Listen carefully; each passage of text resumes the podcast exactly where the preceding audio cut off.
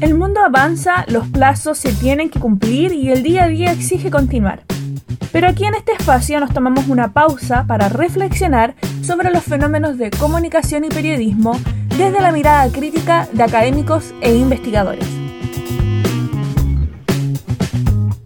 Esto es Pensar la Comunicación, un podcast de la Escuela de Periodismo de la Pontificia Universidad Católica de Valparaíso, conducido por Valentina Miranda y Josefina Valenzuela.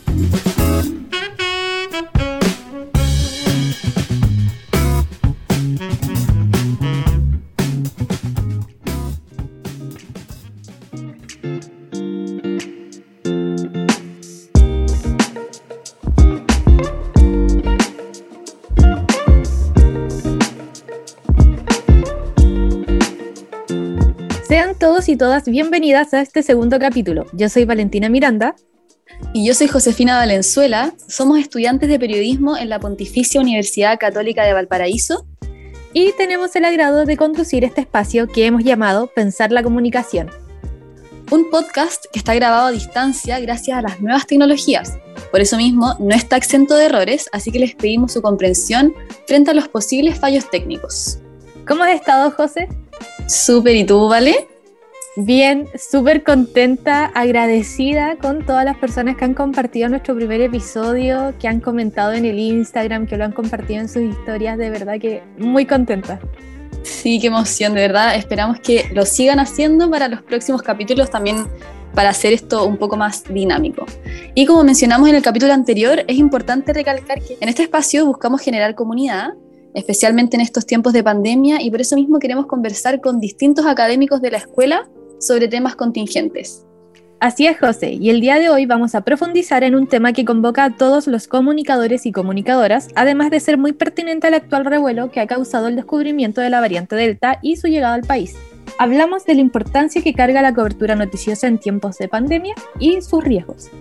Por eso hoy estaremos conversando con la profesora Claudia Mellado, académica de la Pontificia Universidad Católica de Valparaíso, miembro del equipo investigador del Monitor de Noticias COVID y coautora del Informe Nacional COVID-19 y los medios en Chile, la pandemia en redes sociales.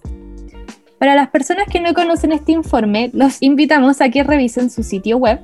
Por ahora les contamos un poco de qué se trata. El informe reporta resultados nacionales obtenidos por el proyecto Análisis y Monitoreo Automático del rol del periodismo y los medios en sus diferentes plataformas durante las fases de la crisis sanitaria provocada por el COVID-19 en nueve países de América, Europa y Asia. Dicho estudio en particular compara la presencia de diferentes fuentes informativas en la cobertura del COVID-19 por parte de los principales medios de comunicación chilenos en sus redes sociales, analizando las voces que narraron la crisis sanitaria durante el 2020 y su relación con la evolución de esta pandemia. Otra de las iniciativas de las que la profesora es parte, de lo que también estaremos hablando en este capítulo, también en el marco del mismo estudio, es el Monitor de Noticias COVID, un producto desarrollado para diseñar e implementar estrategias de análisis y monitorización de los ciclos de atención mediática otorgadas por las plataformas tradicionales y redes sociales durante la cobertura del COVID-19 y su relación con el rol del periodismo en esta crisis. Dicho lo anterior, le damos la bienvenida a la profesora Claudia Mellado. Bienvenida, profe. Hola, muchas gracias por la invitación. Hola profesora, es un agrado tenerla aquí con nosotras en este segundo capítulo de Pensar la Comunicación. Nos gustaría partir conversando un poco acerca de los principales hallazgos del informe del que usted fue parte. Uno de ellos es que las fuentes políticas representaron casi el 60% de las fuentes de noticias utilizadas. Entonces, ¿qué implica para el escenario global que la pandemia sea relatada desde un, desde un punto de vista político? Ok, bueno, como les decía antes, primero que todo les agradezco la invitación a hablar sobre nuestro proyecto ANIR COVID, que, que nos asignamos como, como, escuela junto a la Universidad Austral el año pasado. Eh, el, el, objetivo general de, eh, principal de nuestro, de nuestro proyecto y nuestro estudio era analizar el, el, rol de los medios en la cobertura de, de COVID durante el año 2020.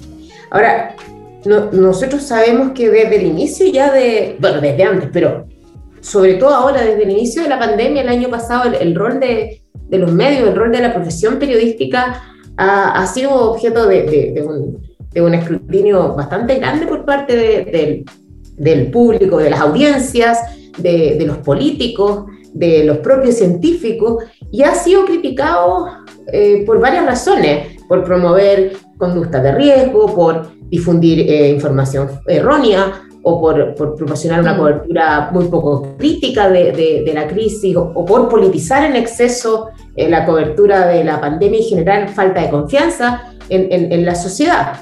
los estudios que nosotros hemos realizado se han eh, abocado a medir un, indicador clave de la autoridad de los medios en el discurso público, que son en este caso las voces que los periodistas eh, introducen en sus noticias con el objeto de, contar y, o narrar las historias que ellos dan a conocer a las personas. Ahora, esta autoridad, si se puede decir así, de, las fuentes que eligen los periodistas son también un indicador muy importante del pluralismo de la información en, un sistema de medios. Eh, y nuestros resultados eh, muestran en términos globales que ese, eh, ese pluralismo no es tal o no ha sido tal a nivel global y especialmente en el caso chileno. en primer lugar, me gustaría comentarles que, que el, que el uso en general, antes siquiera de hablar que, la mayor parte de las fuentes fueron políticas, que el uso de fuentes que hicieron los, los medios más importantes de Chile en, en, sus publicaciones en redes sociales, que fue lo que nosotros estudiamos hasta la fecha, eh, fue bastante limitado. Eh, con esto quiero decir mm. que solamente un creo que alrededor de un 35% de, de, de, de, las, de, las, de, los, de las noticias publicadas a través de redes sociales incluían la voz de alguna fuente. Eso quiere decir que casi, 7 de cada 10 no tenían ninguna fuente.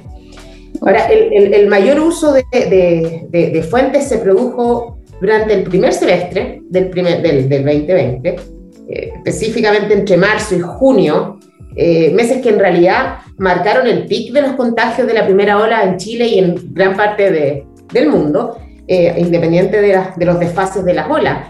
entonces, claro, se puede entender que haya más fuentes porque el resultado va un poco de la mano con, con, la presencia de una mayor cobertura que se le dio en esa época, en ese, en ese lapso de tiempo. Ahora, el, tiempo, el, el, tipo de, la, de, de, fuente más utilizada por los medios eh, nacionales chilenos para narrar la pandemia fue, como bien dijeron ustedes, efectivamente las fuentes políticas. Como, como bien planteaban, seis de cada diez de estas fuentes fueron, se puede hablar de entidades del Estado, de la administración pública, o autoridades sanitarias, ¿cierto? Como el ministro de Salud y otros, fueron eh, las fuentes ocupadas en prácticamente seis eh, de cada diez publicaciones de los medios en redes sociales. En segundo lugar se ubicaron las fuentes de salud, las cuales fueron seguidas desde ya mucho más lejos por, por fuentes ciudadanas, por fuentes académicos, o fuentes científicas y económicas. El resto de las fuentes, policía, eh, medios, sociedad civil, deporte, legal, etcétera, eh, tuvieron una presencia mucho menor. Ahora, eh, además de, esta importancia, de la prominencia interna que los medios en Chile le dieron a las fuentes políticas, es interesante analizar que de los siete países que nosotros analizamos en ese informe, Chile lideró la importancia que se le dio a, este tipo de voces por parte del periodismo. Es decir, todos los países dieron mayor importancia a las fuentes políticas eh, en comparación al resto. Todos los países fueron la, la, fuente número uno. Sin embargo, en el caso de Chile, la, el porcentaje de presencia fue significativamente mayor que el que dieron otros países latinoamericanos, como Brasil y México, que estaban en nuestro informe, y en especial por a, la importancia que le dieron democracias avanzadas en términos comparativos a las fuentes políticas, como Estados Unidos, eh, o Inglaterra, o Alemania o España. Eh, eh, vuelvo a decir, no quiere decir que en estos países las fuentes políticas no fueron número uno, sí lo fueron, pero su diferencia con las demás no, no fue tan, tan marcada como en el caso chileno. Y ahora, y, por otro lado, esta, esta preponderancia de las fuentes políticas por parte de los medios, es importante comentar que se replicó en cada una de las plataformas de redes sociales que nosotros analizamos. Se replicó en Facebook, se replicó en Twitter y se replicó en Instagram y se mantuvo bastante estable a lo largo del tiempo. y, es por eso que, que, nosotros planteábamos en, nuestro informe que esto se transformaba en, de alguna manera, en hacer de la crisis sanitaria un tema predominantemente político, ¿cierto? Donde, donde la, cobertura que dan los medios demuestra un, fuerte papel del Estado en esta construcción de, de la noticia pandémica y, y, por otro lado muestra que, que, las publicaciones de los medios en redes sociales eh, mantuvieron una, una, fuerte orientación eh, tradicional y de élite. Ahora, ¿qué puede decir que plantean el, qué implica para el escenario que esto sea así? Bueno, varias cosas. Por un lado, el predominio de este tipo de fuentes sin duda va refleja el carácter que tiene una pandemia de esta magnitud como una emergencia social que, que en realidad ha modificado las formas de vida y que ha afectado a todos los aspectos de la sociedad, ¿cierto? Y yo creo que la, que la amplia mayoría, su, supremacía de estas fuentes, eh, incluso por sobre la de otros países, puede, en nuestro caso, interpretarse como una característica bastante común de las culturas periodísticas en las que, como la chilena, en la que los medios privilegian y siempre han privilegiado a eventos y actores políticos, fuentes oficiales, donde las fuentes oficiales mm. tienden a, a, establecer la agenda por sobre otras fuentes. Es decir, no es tan sorpresivo que esto sea así. Yo creo que lo que es sorpresivo es la magnitud con la que esto sucede. ¿ya? Ahora, eh, también nosotros encontramos que estas tendencias eh, sugieren que las jerarquías tradicionales de noticiabilidad, porque uno esperaba que las fuentes oficiales primaran ¿cierto? en las plataformas tradicionales, pero esto nos muestra que estas jerarquías tradicionales que usan los medios en sus plataformas tradicionales están siendo replicadas en las plataformas digitales, solo con algunos matices, pero bastante bastante eh, replicadas. Y, en ese sentido a mí también me parece, no, no, no, estaba dentro de su pregunta, pero que la conversación también podría vehiculizarse o centrarse también en, en, las diferencias que nosotros encontramos entre las plataformas respecto a esto. Si bien es cierto, las fuentes políticas predominaron en las tres plataformas que analizamos, eh, nosotros sabemos que las plataformas tienen distintas eh, cualidades, distintos eh, posibilidades en términos de, su lógica textual, de, cómo eh, forman su relato, lo cual podría generar diferencias. Eh, y, efectivamente lo que nosotros encontramos nos mostró que, que dichas, esas particularidades que tienen las plataformas se reflejan también en, en ciertas voces por, por sobre otras. Y lo más llamativo que encontramos no, no fue que Twitter diera eh, mayor importancia comparativamente que las demás plataformas a, las fuentes políticas, porque Twitter es una plataforma política. Es decir, eh, era esperado, pero sí, eh, sí lo, lo, lo, lo, curioso, lo llamativo es que, es, el, es que las fuentes no solamente políticas se mantuvieron, sino que aumentaron significativamente. O sea, se politizó aún más la discusión en la plataforma de Twitter en comparación a las demás. Eh, mostrando a Twitter como, mm. eh, además de un perfil, de su perfil claramente político, eh, como una plataforma mucho menos pluralista que las demás. Y eso creo que es algo también relevante de, recoger de esos resultados. Claro, además, mira, no me había percatado en eso que mencionó mm. al final, que uno, estos comportamientos más tradicionales, como de politizar la, el panorama, eh, uno lo espera en medios tradicionales, pero a lo mejor en, medios más como independientes, como de redes sociales, uno espera, no sé, un comportamiento un poco más disruptivo, como eh, siempre se, habla de eso, como de, los nuevos medios, de, que ahora nosotros hacemos las noticias, pero el comportamiento parece ser bastante similar, por lo menos en este escenario de pandemia. Bueno, estos no son medios, medios alternativos, son los medios tradicionales con mayor audiencia en, en, nuestro país y en el caso de otros países también, eh, pero en la, su versión de plataforma en redes sociales. Uno asume que ellos se adaptan, ¿cierto?, a las lógicas de la plataforma mm. y en ese contexto de, que podría haber un cambio, pero, pero eso es lo que nosotros también encontramos, que más bien se replica la lógica. Eh, se reinstitucionaliza eh, la plataforma y no, no hay un cambio, o al menos la plataforma no está generando un cambio en este sentido en términos al, menos del manejo del uso de fuentes. Mm, y profesora, con respecto a algo que, que usted mencionó em, hace un momento, en relación a las fuentes de salud, si bien estas fueron las segundas más prominentes utilizadas por los medios de comunicación, eh, como estamos viviendo una pandemia sanitaria, quizás quizás lo más lógico sería pensar que fueran las principales.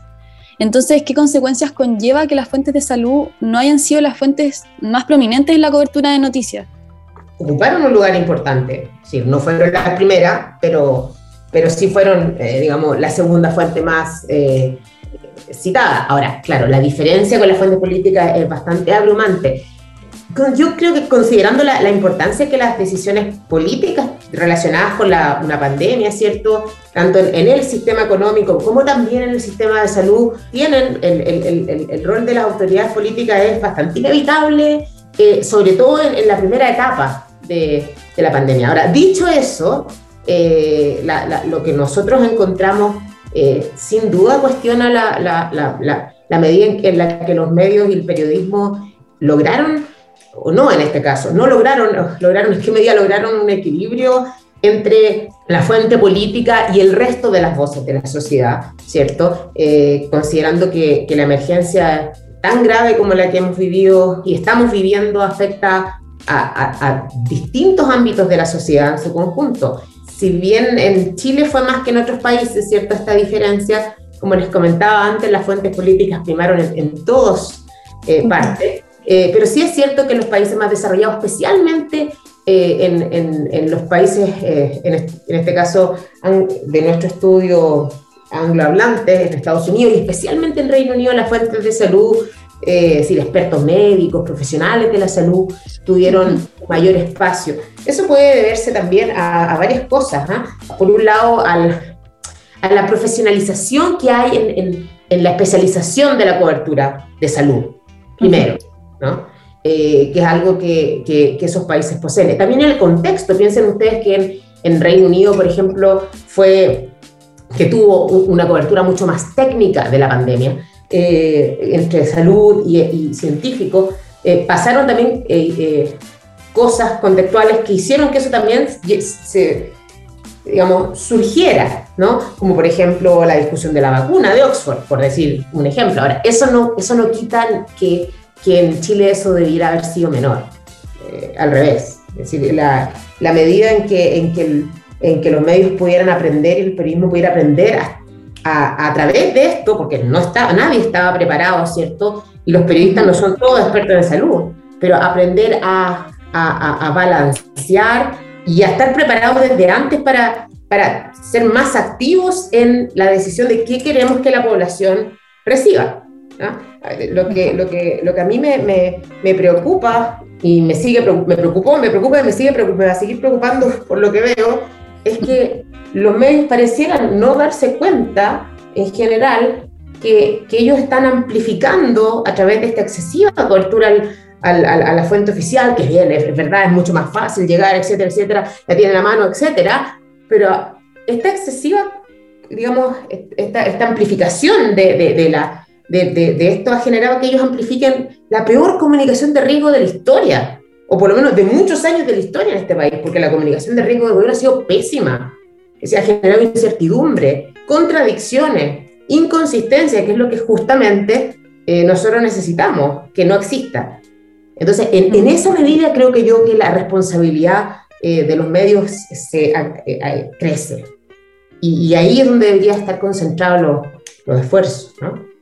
Mm. Además, inconsistencias también en, muchos temas médicos, sanitarios, que a mí parece por lo menos son súper peligrosos. O sea, son como especialmente peligrosos. Y al respecto quería hacerle una pregunta eh, que surgió cuando estuvimos revisando el monitor de noticias COVID, ¿cierto? Mm. Eh, del cual usted es parte del equipo de investigación. Y nos llamó mucho la atención viendo eh, como revisándolo en general, y si no lo han hecho, los invito a que lo hagan porque está muy interesante es que en la nube de palabras, eh, una de las palabras destacadas en este momento es variante. Mm. Y nos llamó la atención porque ha costado mucho que los medios de comunicación hagan la distinción entre cepa y variante, que hablando en temas científicos eh, es significativa, eh, no son lo mismo e implican cosas diferentes. Amigos que tengo del Instituto de Ciencia lo mencionan y lo recalcan siempre. Entonces yo quería preguntarle ahora, ¿Cree usted que ese tratamiento, el tratamiento político de la pandemia ha entorpecido la comunicación en aspectos más científicos y sanitarios? Creo que como hay dos preguntas ahí, porque una es, ocupar bien la palabra. A ver, yo, efectivamente yo me imagino que cuando, todos los científicos cuando nos publican nuestras cosas siempre decimos que, eh, o muchas veces decimos que los periodistas no nos saben entender, que no nos traducen correctamente, que no es lo que quisimos decir. Eh, y, siempre va a estar esa discusión más técnica. Además de encontrarte la razón, creo, o, sea, o encontrándote la razón, también creo que mientras las personas les llegue el mensaje, básicamente, creo que no es tan terrible si la palabra es variante o sea, eh, entendiéndose que estamos, que estamos hablando de lo mismo, ¿verdad? Pero, pero eso es una cosa, además que no es que sean los políticos solamente los que hablan de variante, también lo dicen los, los presentadores de televisión, los propios periodistas. Claro. Ya no, no es que, no es que lo, sea el, la fuente política, el actor político el que introduce esta, esta solamente, digamos, que introduzca esta, esta, no introduzca esta distinción.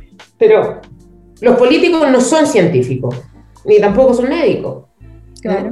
entonces, por, lo tanto, obviamente, y además no, no van a analizar la crisis ni, ni, ni, van a enfrentar la crisis porque no es su rol como médicos. Tienen que estar analizando la crisis desde varias ópticas, especialmente las fuentes políticas gubernamentales, ¿cierto? Que tienen que estar como bajo ser el paraguas de, varios aspectos. Entonces, efectivamente, no van a priorizar, y, desde el principio yo creo que esto ha sido una discusión eh, global, el COVID y la pandemia. ¿Es una discusión política, es una discusión de salud o es una discusión científica? Y eso ha sido, ha sido la gran pregunta desde el, desde el día uno, digamos pero no solamente acá, en todos lados. Y ahí está el tema, porque tiene muchas aristas. ¿no? Entonces, eh, eh, la pregunta, digamos, si no, es, muy taxativo para cosas que tiene, es decir, sin, una, sin un tratamiento político adecuado, también hemos visto los desastres que están quedando en tantas partes del mundo, y quizás incluyendo nuestro, eh, porque el tratamiento político, además de ser, de ser, de, ser excesivo, o sea, la cobertura política, además, la misma política, todo pésimo han hecho mal su trabajo, ¿no? Eh, entonces, claro, yo creo que la, por un lado, el exceso de cobertura o, la, el poco balance de, representación de los grupos y también la mala comunicación que, que se ha observado entre el mundo político, el mundo sanitario y el mundo científico, que eso es otra cosa. Es decir, parece no ponerse de acuerdo, parece no escucharse el uno al otro y estar en una pugna constante, en vez de coordinar esfuerzos, eh, y no estoy poniendo una evaluación de, de, de, de, para dónde tirar la pelota. Ahora, para mí me parece evidente, pero creo que eso sí ha entorpecido muchísimo la comunicación de riesgo con la ciudadanía, con las audiencias, que finalmente es lo que nos importa. Eh, y, es, y, es, nuestra responsabilidad como, como periodismo y, y como medios de comunicación. Profesora, y también en relación a, esto mismo, eh, teniendo en cuenta que, que, la pandemia domina actualmente el, panorama mundial, pero que al mismo tiempo en Chile estamos pasando por un momento político muy importante. Entonces, según su perspectiva, ¿cómo podrían convivir ambos temas en los medios de comunicación, pero de forma balanceada? O sea, ¿cómo se puede hacer un buen tratamiento comunicacional teniendo un balance entre estos dos temas? Cuando te refieres a un momento político, te refieres al momento de, de la convención, de, de los Claro, de las elecciones, sí. ¿Ya? Bueno, es que eh, se van a cruzar dos temas. El, el, tema COVID es como un tema permanente, ¿no? Llegó para, como, es como un, un, supratema. Hoy día todo es COVID, ¿cierto? Estamos, estamos en el contexto COVID. Entonces, bueno, van a convivir. Ahora, balanceadamente ya hasta ahora no ha sido nada balanceado. Eh, entonces, no, eh, idealmente sería que eh, y no creo que vaya a suceder tampoco, sino es que no creo que los medios de comunicación vayan a olvidarse del COVID por las elecciones. Lo que sí creo que se va a politizar quizás aún más. Las decisiones eh, producto del COVID. Hoy, como en un principio, principio de cualquier pandemia, todo es salud solamente. Después el tema empieza a migrar, ¿cierto? A otras áreas. Hoy día está muy focalizado, aparte que hemos vuelto al tema salud con las grandes, tremendas, eh, malas cifras respecto a ya ni siquiera contagios, sino a fallecidos creo que hoy solamente hoy murieron 220 personas eh, en, en, Chile por COVID. Em, eh, creo, o sea, creo, que, creo que, que, que, además de eso hay, hay muchos factores que van a hacer que se politice más eh, quizás está, eh, y no hacia el lado solamente de salud, como decía, sino también un lado económico, un lado social, ¿no? Entonces, ¿cómo, cómo hacer un, un buen tratamiento comunicacional? Bueno, yo creo que tiene que ver con hartos aspectos más profundos que no, y que no se resuelven de, de un día a otro, de una semana a otra. Y aquí tenemos un tema de base, tengo un problema de base.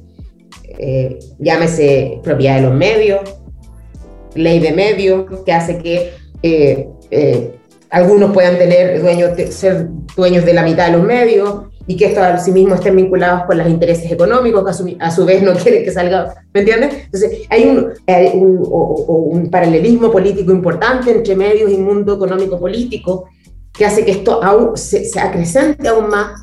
Eh, también hay un tema de, de, cultura cívica y de, preparación de, de, la profesión para cubrir episodios pandémicos que no estaba preparada porque, porque no había sido, digamos, la tónica, ¿no? No, nadie estaba preparado. Yo creo que un buen tratamiento incluye sin duda mayor pluralismo. Como les decía también antes, una, una postura más más activa de los medios para entregar este mensaje diverso y, quizás para tecnificar un poco también el mensaje, ¿cierto? Mm. separar las aguas, saber cuándo estamos hablando de política, cuándo estamos hablando de, salud, sincerar también eh, cuál es la óptica que se está tomando, ¿no? Y, y, el, y el, tema de, la consistencia, yo creo que eso, eh, que incluso en algunos casos, eh, y esto es una observación de ojo, no, no, es, no es ningún estudio, creo que a veces eh, otros, eh, especialmente en la televisión, otros espacios que no son las noticias propiamente tal, han podido lograr ser mucho más balanceados, curiosamente,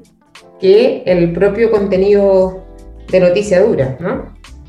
Sí, profe, además, qué importante el tema de eh, la ley de medios. Yo creo que está, nos viene como anillo al dedo para tratarlo en algún otro episodio.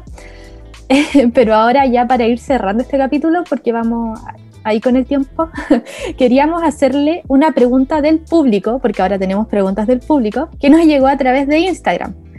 La hizo Carles Manso y pregunta, ¿cuáles considera que son los principales retos del periodismo latinoamericano en coberturas de riesgo y crisis sanitaria?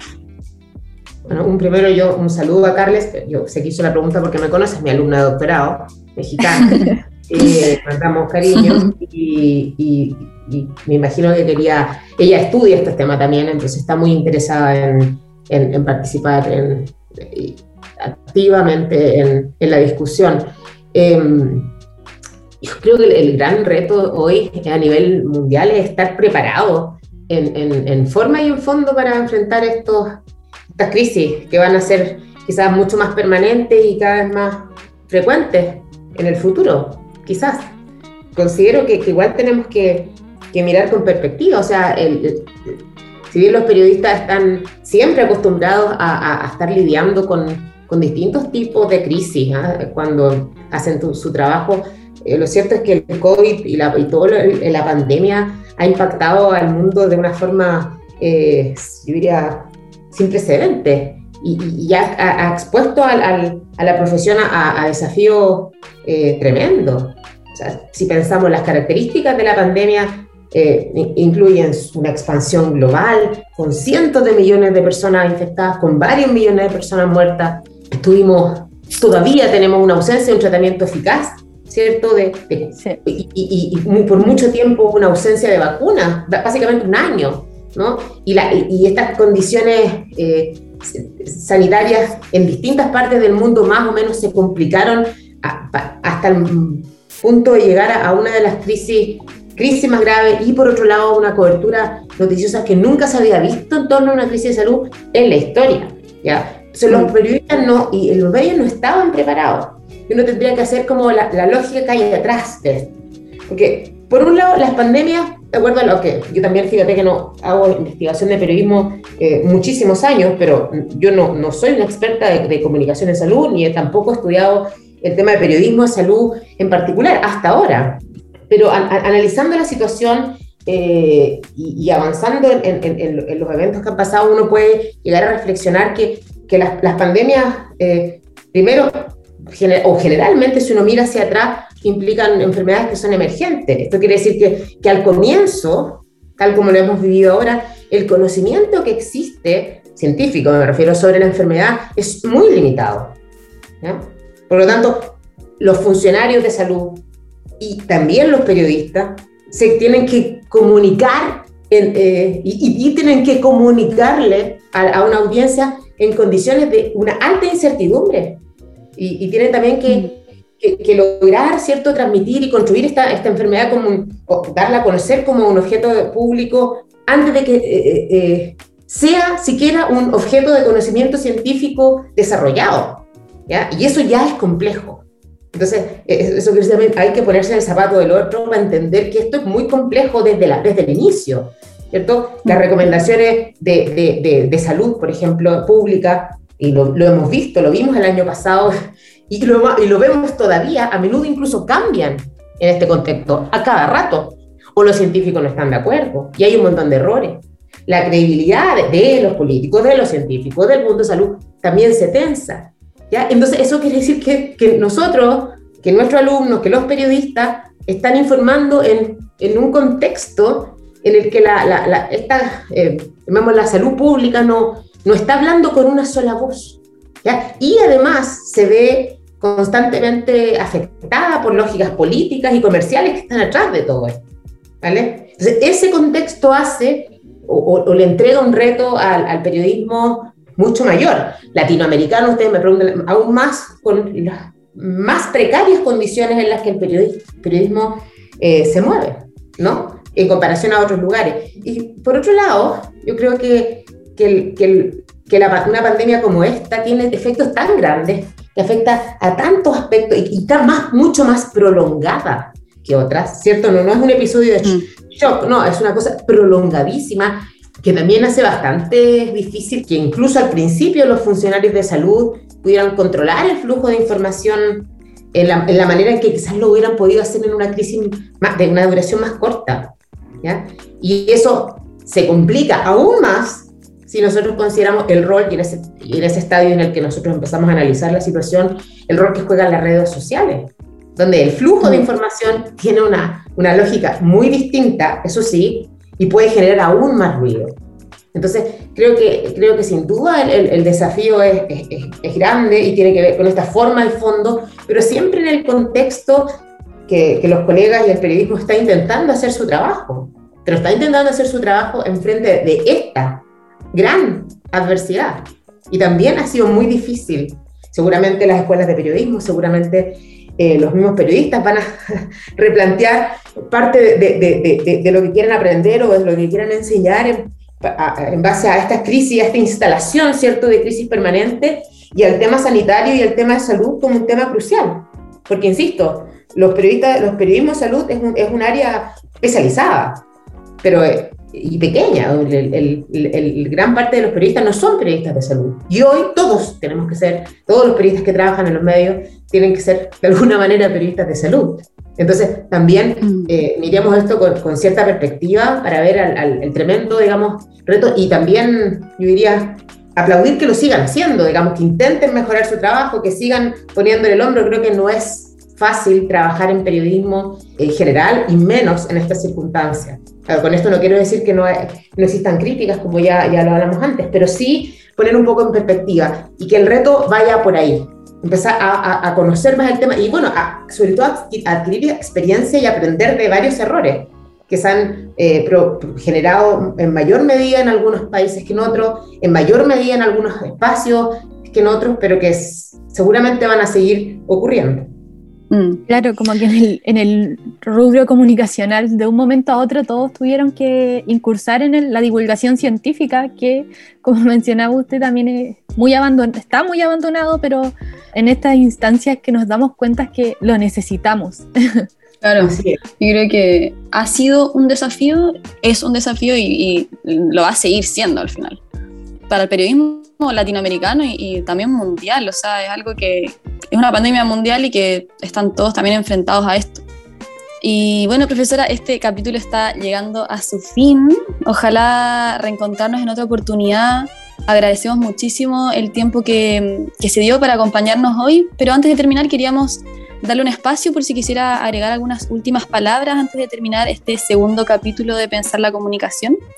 Eh, ¿no? nada más que agradecer, volver a agradecer la invitación, a felicitarles por el trabajo que están haciendo eh, y que sigan adelante. Creo que este, este tipo de espacio es muy bueno para poder eh, poner, dar a conocer información, discutir temas y, y, seguir pensando la comunicación tal y como plantea el título del espacio. Muchas gracias, profesora. Nosotras también estamos súper, súper, súper agradecidas de que haya aceptado nuestra invitación. Los quiero dejar a todos y todas invitados para estar atentos a nuestras redes sociales en la Escuela de Periodismo, donde estamos anunciando nuestras próximas, eh, nuestras próximas actualizaciones y tal como lo hicimos hoy, abriremos el espacio para que ustedes también puedan hacer preguntas a nuestros próximos entrevistados. Así que los dejamos ahí invitados a que revisen eh, las redes sociales, en especial Instagram, para las noticias sobre el próximo capítulo. Eso, fue un gusto. Muchas gracias, profesora. Gracias a ustedes.